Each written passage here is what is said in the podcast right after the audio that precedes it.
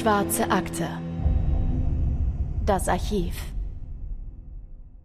Wir stehen am Ufer des Bodemsees in Finnland und schauen dabei zu, wie sich die Wolken in der glatten Wasseroberfläche spiegeln.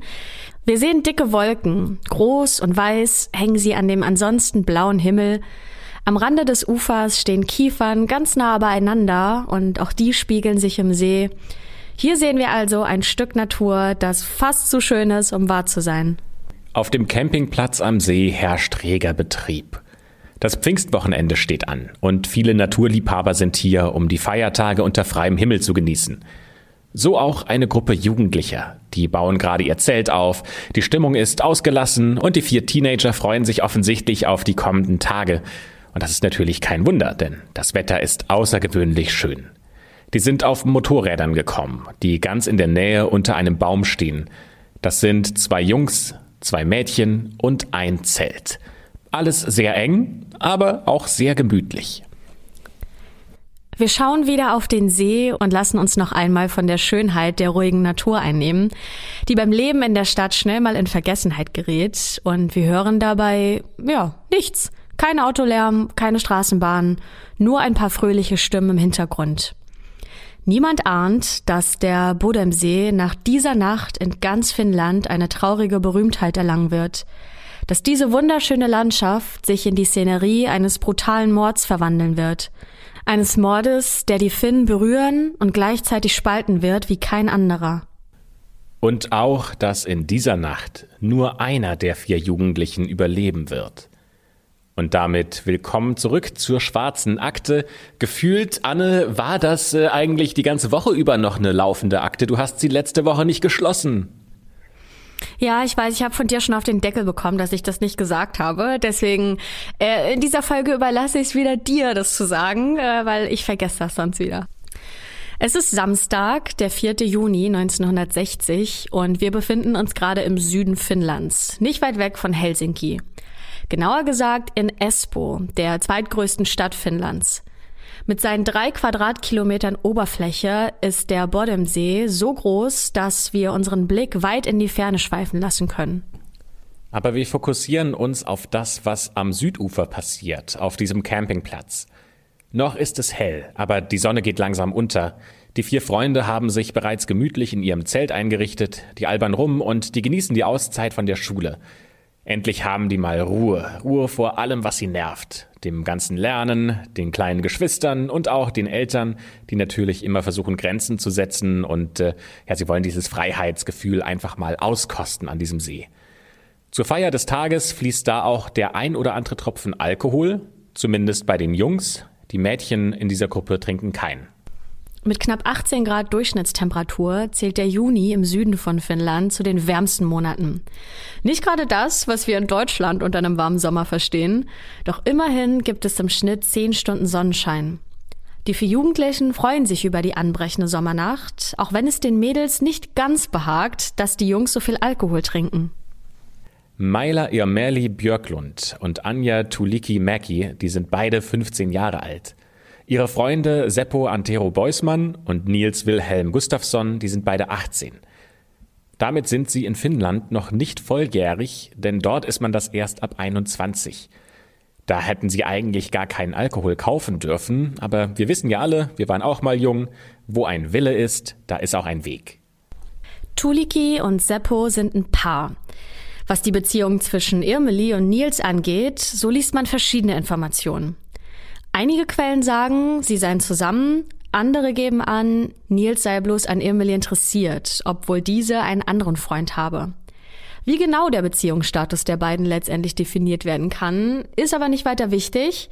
Worauf es ankommt, ist das romantische Interesse, das Nils an Emily hegt. Denn das wird für den weiteren Verlauf des Falls noch von Bedeutung sein. Zwischen den beiden liegt also irgendeine Spannung in der Luft. Langsam wird's dunkel. Immer mehr Camper verkriechen sich in ihre Zelte, aber die vier Jugendlichen, die kosten den Abend voll aus. Und durch den Alkohol wird's zwischendurch auch mal ein bisschen lauter. Aber irgendwann sind auch unsere vier Jugendlichen müde und legen sich schlafen. Am Ufer des Sees kehrt Ruhe ein.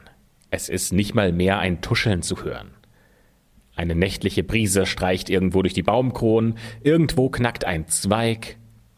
Und in ihrem Zelt kuscheln sich die Freunde gemütlich in ihre Schlafsäcke. In diesem Zelt ist es ziemlich eng zu viert, aber irgendwie kriegen die vier das schon hin. Im Juni geht die Sonne im Süden Finnlands schon sehr früh auf, um circa 4 Uhr morgens. Der Tag ist dadurch sehr lang, ganze 19 Stunden lang ist es hell, und als gegen 6 Uhr morgens zwei Jungs an dem Zelt der vier vorbeikommen, da wundern die sich auch erstmal nicht schlecht, denn es sieht so aus, als wäre das Zelt in sich zusammengefallen.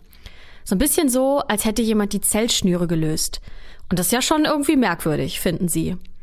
Aber die Jungs machen sich keinen großen Kopf, denn sie sind extra so früh aufgestanden, um Vögel zu beobachten. Anscheinend sind sie nicht die einzigen, denn sie sehen einen Mann mit langen blonden Haaren, der sich von dem zusammengefallenen Zelt entfernt. Es vergehen fünf Stunden, in denen nichts passiert. Da kommt keiner an dem Zelt vorbei, keiner bewegt sich in dem Zelt, und erst um elf Uhr kommt ein Zimmermann namens Risto Siren näher an dieses Zelt und wirft einen Blick darauf. Der will eigentlich nur im See schwimmen gehen, aber auch ihm kommt dieser Anblick des zusammengesunkenen Zeltes ziemlich seltsam vor, also sieht er mal genauer nach. Und als er dann einen Blick ins Zelt wirft, da setzt sein Herz mit einem Schlag aus. Da wird ihm bewusst, was er da gerade sieht. Denn alles ist voller Blut. Das Zelt ist komplett zerfetzt. Vier reglose Körper liegen teilweise unter und auch teilweise auf dem Stoff. Das ist ein Anblick, den er auf keinen Fall wieder vergessen wird. Geistesgegenwärtig alarmiert Risto sofort die Polizei.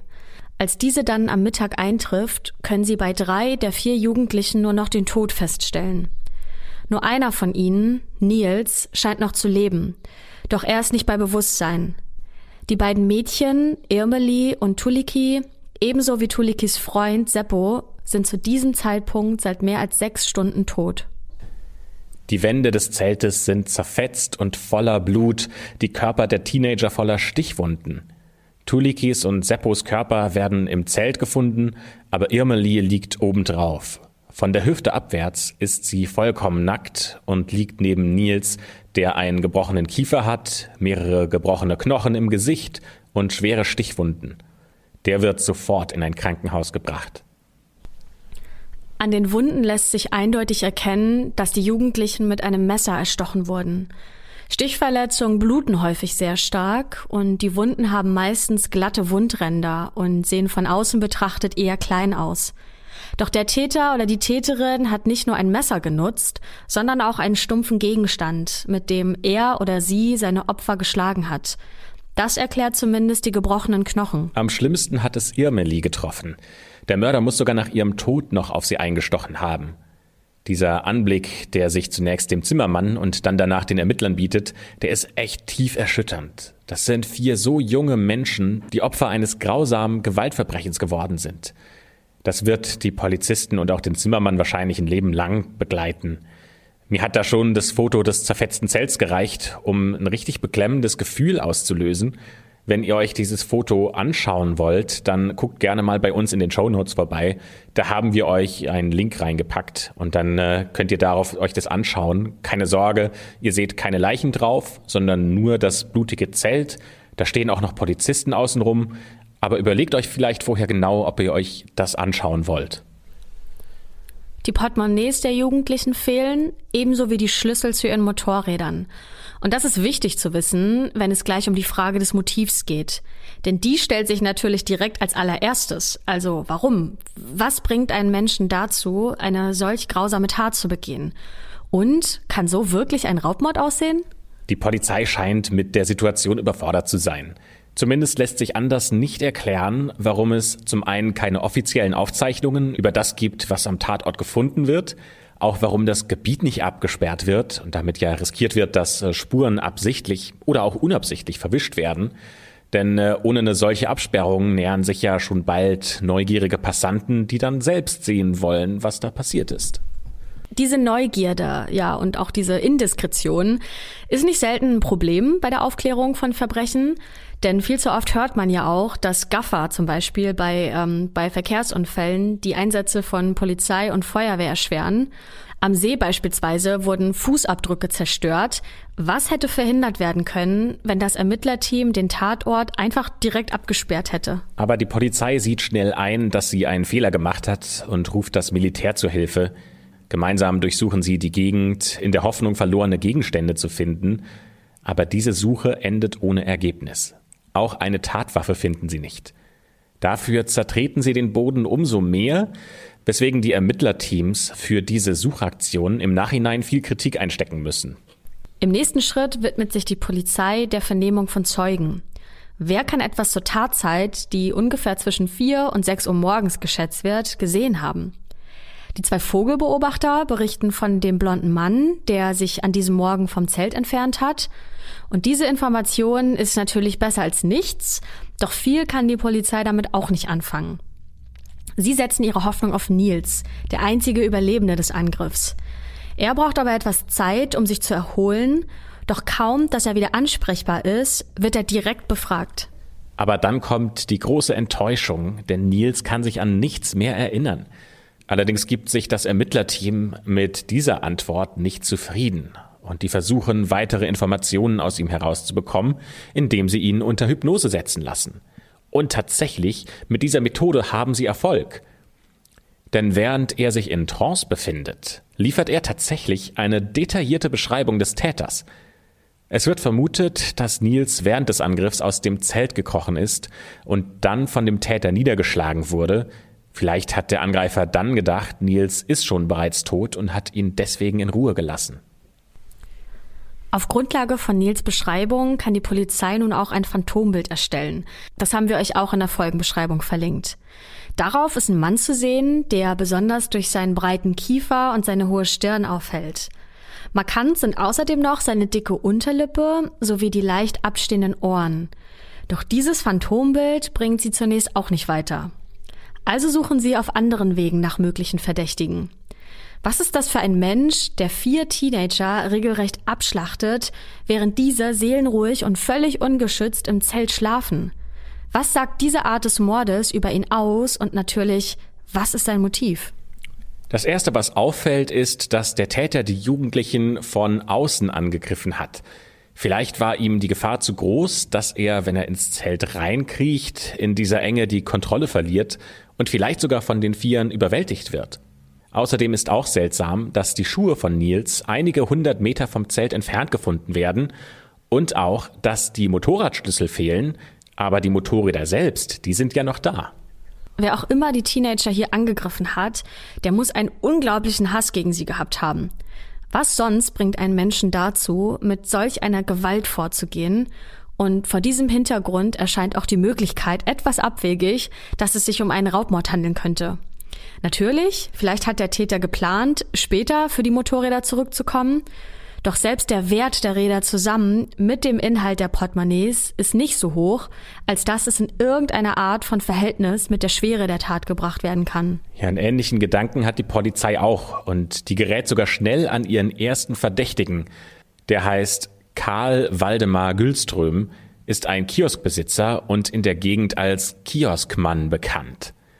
Sein Kiosk befindet sich in der Nähe des Bodemsees und viele der Camper vom Zeltplatz sind da seine Kunden.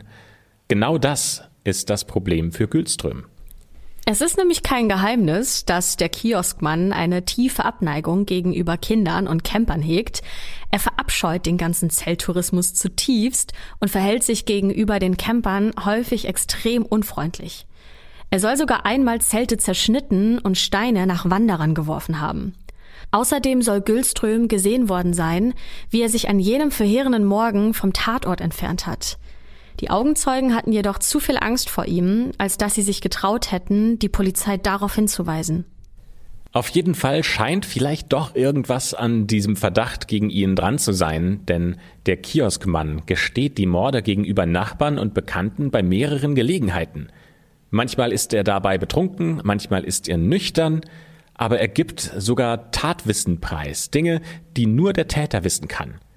Aber wenn dann die Polizei bei ihm anklopft und nachfragt, dann bestreitet er das immer wieder. Einige Tage nach dem Mord wird er dann dabei beobachtet, wie er irgendwas in seinem Garten vergräbt. Da liegt natürlich sofort der Verdacht auf der Hand, dass es sich dabei um die Tatwaffe handeln könnte. Genau werden wir es leider nicht wissen, da die Polizei diese Spur nicht weiter verfolgt. Gilströms Frau liefert ihrem Mann nämlich ein Alibi.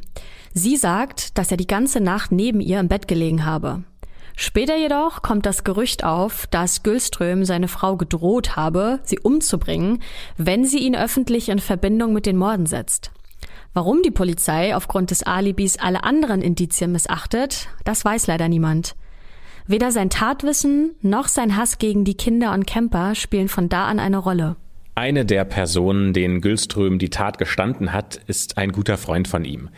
Und der rät ihm, bring dich lieber um, anstatt für den Rest deines Lebens ins Gefängnis zu gehen. Und neun Jahre nach dem Massaker, im Jahr 1969, ertrinkt Gülström dann im See Bodem. Und alles deutet auf Selbstmord hin. Mit dem Ende seines Lebens vergeht dann auch die Chance, jemals seine DNA zu untersuchen, denn der genetische Fingerabdruck war zu dieser Zeit noch gar nicht erfunden. Das heißt, ob oder wie Gülström mit diesen Morden in Zusammenhang gebracht werden kann, das bleibt nur Gegenstand für weitere Spekulationen.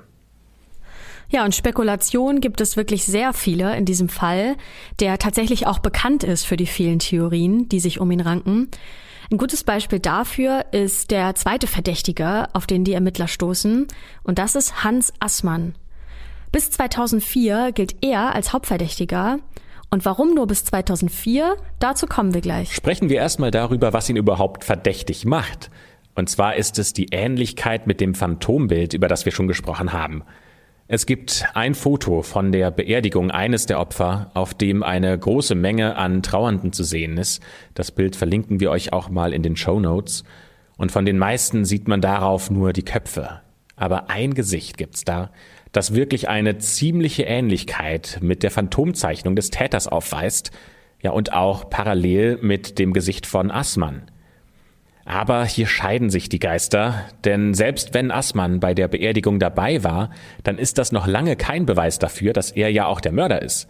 Immerhin haben die Morde große Aufmerksamkeit erregt und es gibt viele aus der Gegend und der Region, die mit der Familie oder den Familien mitfühlen, die an diesem Tag den Weg zum Friedhof gefunden haben, um den Jugendlichen die letzte Ehre zu erweisen. Assmann ist, so munkelt man, ein ehemaliger KGB-Spion. Das KGB, im Deutschen sprechen wir auch vom Komitee für Staatssicherheit, war der sowjetische In- und Auslandsgeheimdienst, den es von 1954 bis 1991 gab. Nach dem Ende der Sowjetunion gingen Teile der Struktur in die heutigen russischen Geheimdienste über, also den Inlandsgeheimdienst und dem Auslandsnachrichtendienst. Assmann lebt ganz in der Nähe des Sees und über die Jahre hat er den Ruf eines Einsiedlers erlangt. Durch die Vermutung, er stehe in Verbindung mit dem russischen Komitee für Staatssicherheit, wird er immer wieder mit Morden in Verbindung gebracht, doch ihm kann nie etwas nachgewiesen werden. An dem Tag nach dem Mord taucht er allerdings in Helsinki in einem Krankenhaus auf, mit Dreck unter den Fingernägeln und roten Spritzern auf seiner Kleidung. An diesem Tag wirkt er nervös und aggressiv. Er spricht ohne Zusammenhang, gibt sogar vor, bewusstlos zu sein, damit er schneller behandelt wird. Obwohl sich die Ärzte im Krankenhaus sicher sind, dass die roten Flecken auf Assmanns Kleidung Blut sind, verfolgt die Polizei diese Spur nicht weiter. Denn Assmann hat für die Nacht des Mordes ein Alibi. Was allerdings genau das für ein Alibi ist, das wird aus unseren Quellen nicht klar, Sicher ist nur, dass es für die Polizei anscheinend ausreichend belastbar ist, dass sie die Spuren nicht weiter verfolgen und das, obwohl Assmanns Aussehen sogar zu der Beschreibung von dem blonden Mann passt, der am Tatort gesehen wurde. Kurz nachdem über die Morde detailliert in der Zeitung berichtet wird, schneidet Assmann sich seine langen blonden Haare komplett ab. Und das wirkt schon etwas verdächtig. Denken sich zumindest viele, auch einige der Ermittler, und sie gehen davon aus, dass Assmann auf irgendeine Weise in die Tat verwickelt sein könnte, auch wenn er vielleicht nicht direkt verantwortlich war. Zudem wird Assmann noch in Verbindung mit anderen Mordfällen in der Gegend gebracht. Aber alleine die Vermutung, dass er ein Mörder sein könnte, erklärt ja noch nicht, warum er tatsächlich die Teenager hätte angreifen sollen. Denn da sind ja immer noch die offenen Fragen. Was wäre sein Motiv? Ist das reine Mordlust? Oder ist das ein Auftragsmord, der durch den sowjetischen Geheimdienst initiiert wurde? Das sind alles pure Spekulationen und die wirken teilweise auch sehr an den Haaren herbeigezogen. Allerdings ist es nicht nur irgendein Mordfall, mit dem Assmann neben dem, über den wir gerade gesprochen haben, in Verbindung gesetzt wird, sondern einer, bei dem ebenfalls ein junger Mensch das Opfer war. Es handelt sich dabei um einen ebenso bekannten Fall in der finnischen Kriminalgeschichte, und zwar um die 17-jährige Kiliki Sari, die ermordet wurde, als sie mit dem Fahrrad nach Hause gefahren ist. Dieser Fall ist ungefähr sieben Jahre vor dem Massaker am Bodensee geschehen und ist bis heute ebenfalls ungelöst. Werbung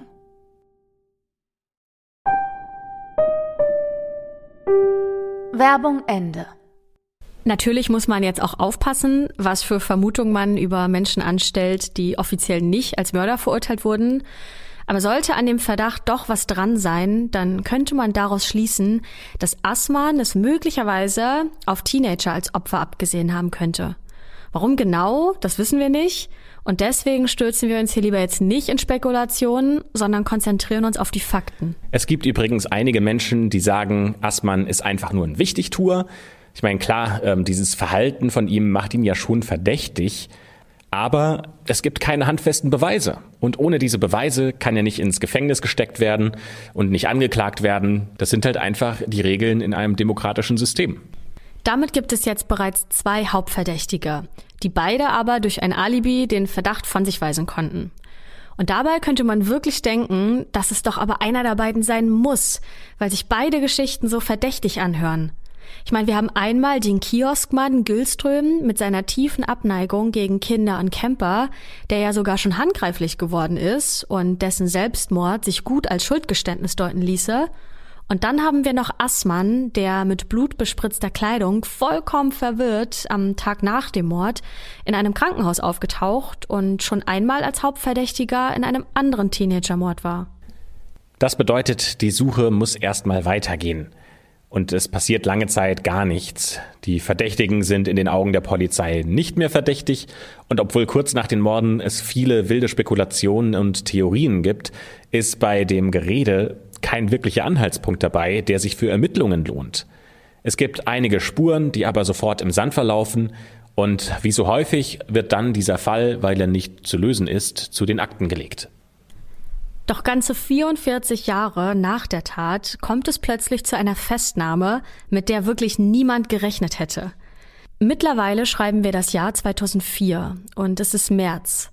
Der Mann, der nun vor Gericht gestellt wird, überrascht alle, denn es ist Nils Gustafsson. Der einzige Überlebende jener Nacht wird der Ermordung seiner Freunde beschuldigt. Er soll sich anschließend selbst verletzt haben, um sich so ebenfalls als Opfer auszugeben. Und mit einem Schlag ist dieser Fall wieder zurück in den finnischen Medien. Denn diese Anschuldigung ist ja wirklich krass. Ja? Und äh, für Nils scheint jetzt so ein zweiter Albtraum zu beginnen. Mittlerweile hat er sich eigentlich ein neues Leben aufgebaut gehabt. Er hat ein unauffälliges Leben mit seiner Ehefrau und zwei Kindern. Der hat lange als Busfahrer gearbeitet und ist mittlerweile in Rente. Eigentlich gilt er als ausgeglichener Mensch und ist bekannt für seinen Galgenhumor. Der Grund, warum die Polizei den alten Fall wieder neu aufgerollt hat, hat drei Buchstaben. DNA. Denn unter den Sohlen von Nils Schuhen hat man das Blut seiner drei Freunde identifizieren können, nicht aber sein eigenes Blut. Und diese Schuhe, die wurden ja einige hundert Meter entfernt von dem Zelt gefunden. Es ist also gut möglich, dass der Täter in diesen Schuhen gelaufen ist. Ja, DNA hat also dafür gesorgt, dass dieser Fall neu aufgerollt werden konnte Ihr erinnert euch vielleicht, 1960 war das noch nicht möglich, denn der genetische Fingerabdruck, der wurde erst 1984 erfunden und da war dieser Fall bereits schon kalt und einfach bei den Akten. Einen genauen Grund, warum das Blut unter Nils Schuhen so viele Jahre später untersucht wurde, den kennen wir nicht, aber wir haben eine Erklärung gefunden, die uns möglich scheint. Die Polizei von heute könnte nämlich mit den Methoden von heute noch alte und bis dato ungelöste Fälle wieder unter die Lupe genommen haben, in der Hoffnung, dass mit den heutigen Methoden und auch den äh, DNA-Methoden, die es gibt, dass man da neue Schlüsse ziehen kann, die damals noch nicht möglich waren. Kleiner Exkurs dazu. Die genetische Forensik wurde nämlich per Zufall in England entdeckt. Anfang der 80er erforschte der Biochemiker Alex Jeffreys genetisch bedingte Krankheiten und entdeckte dabei eine Methode, mit der sich das Erbmaterial verschiedener Menschen relativ schnell vergleichen lässt, nämlich der genetische Fingerabdruck. Die DNA-Analyse ist heute aus Ermittlungsarbeiten ja nicht mehr wegzudenken und sie kommt ja auch immer wieder in den Fällen hier bei uns in der schwarzen Akte vor, um den Täter zu identifizieren. Und damals brauchte man zum Beispiel noch eine Blutspur in der Größe von einem Euro, um die DNA zu untersuchen. Und heutzutage reichen auch mikroskopisch kleine Elemente Blut. Die Polizei macht deutlich, dass sie Nils schon die ganzen Jahre über im Visier hatten. Aber da stellen wir uns die Frage, wenn das wirklich wahr ist, warum hat man dann nicht schon früher gegen ihn ermittelt? Und der Grund dafür ist ganz einfach. Denn kurz nach der Tat wurde Nils ja unter Hypnose befragt und hat dabei ja eine Beschreibung des Täters abgegeben. Und auf diese Beschreibung hat sich dann die komplette Ermittlung gestützt. Das Interesse der Polizei und der Ermittlerteams haben dann also ab diesem Moment nicht mehr auf seiner Person gelegen. Allerdings ist das jetzt, um äh, den kurzen Exkurs zur Hypnose zu gehen, ein weit verbreiteter Irrtum, dass man unter Hypnose nicht lügen kann oder dass man genau das sagen oder tun muss, was von einem verlangt wird. Deswegen ist Hypnose jetzt auch nicht das beste Instrument, um Wahrheit herauszufinden. Das sagt zum Beispiel ein Hypnosetherapeut. Äh, er sagt, das Bewusstsein schläft in der Hypnose nicht. Im Gegenteil, es wird sogar viel aktiver. Allerdings übernimmt es dann eine andere Funktion. Denn statt aktiv zu analysieren und zu hinterfragen, wie wir das jetzt alle kennen, ist das Bewusstsein im Hintergrund aktiv. Es wacht also quasi wie ein Pförtner darüber, was ins Unterbewusstsein gelassen wird und was nicht. Das Unterbewusstsein ist auch der Ort, an dem Kreativität entsteht. Und deswegen ist es sogar wahrscheinlich, dass man unter Hypnose noch kreativer und damit besser lügen kann als ohne Trance. Das heißt, Nils könnte also eine absichtlich falsche Täterbeschreibung geliefert haben. Sicher sagen lässt sich das allerdings nicht ohne ein Geständnis seinerseits. Auch heute noch nutzen einige Ermittlerteams die Hypnosetherapie, um wichtige Details zur Tat aus dem Unterbewusstsein von Zeugen zu fischen, die sich nicht mehr bewusst daran erinnern können. Allerdings ist diese Methode sehr umstritten. Doch nicht nur die Sache mit den Schuhen macht Nils verdächtig. Die Anklage geht auch davon aus, dass es in der Nacht einen Streit zwischen Nils und seinem Kumpel Seppo gegeben haben muss, der dann eskaliert ist. Und hier kommt wieder diese besondere Spannung zwischen Nils und Irmeli ins Spiel. Denn die Anklage argumentiert, dass Nils in der Nacht versucht hat, sich Irmeli sexuell zu nähern, jedoch wurde er von ihr abgewiesen. Nils soll daraufhin aufdringlich geworden sein, betrunken, wütend und voll verletztem Stolz durch die Abfuhr, und die vier Jugendlichen begannen sich zu streiten. Zeugen berichten später, dass sie gehört haben, wie sich die Gruppe lauthals angeschrien hat. Was dann geschah, wurde von den verschiedenen Parteien unterschiedlich rekonstruiert. Eine andere Darstellung des Tatgeschehens sieht vor, dass Nils aufgrund des Alkohols und seiner Aufdringlichkeit aus dem Zelt geschmissen worden sein soll. Sein Kumpel Seppo, der mit ihm ja gut befreundet war, soll danach im Anflug eines schlechten Gewissens zu Nils nach draußen gegangen sein, um mit ihm zu reden. Dieses Gespräch ist dann allerdings in einen Streit ausgeartet, bei dem Seppo Nils den Kiefer und mehrere Knochen im Gesicht gebrochen haben soll. Blind vor Wut soll Nils daraufhin zum Zelt zurückgekehrt sein und seine Freunde ermordet haben. Im Anschluss soll er, so zumindest die Anklage, sich selbst die Stichwunden zugefügt haben und seine Schuhe versteckt haben, um nicht aufzufallen. Eine andere Version sagt, dass sich die anderen drei aus Angst vor dem betrunkenen und aggressiven Nils angeblich im Zelt eingeschlossen haben, um sich so vor ihm zu schützen. Nils soll daraufhin große Steine gesammelt und damit auf seine drei Freunde eingeschlagen haben, angestachelt von der Ausgrenzung und enttäuscht über Irmelis Abfuhr. Dazu soll er noch mit einem Messer das Zelt aufgeschlitzt haben. Irmeli soll daraufhin geflohen, doch von Nils eingeholt worden sein und getötet worden. Das könnte erklären, warum ihr Körper nicht im, sondern auf dem Zelt gefunden wurde. Nils soll wie von Sinnen auf ihren Körper eingestochen haben und die Tatsache, dass ihre Leiche am schlimmsten zugerichtet wurde, deutet die Anklage als persönliche Rache von Nils an Irmeli. Da die Toten keine Portemonnaies mehr bei sich trugen, wird auch vermutet, dass Nils diese versteckt hat, um einen Raubmord vorzutäuschen. Da stellen sich allerdings gleich eine ganze Reihe von Fragen. Das erste. Hätte es nicht einen Heidenlärm verursacht, wenn Irmeli wirklich einen Fluchtversuch unternommen hätte? Dabei hätte sie doch bestimmt den ganzen Campingplatz zusammengeschrien und niemand ist ja aber aufgewacht, um den Teenagern zur Hilfe zu eilen.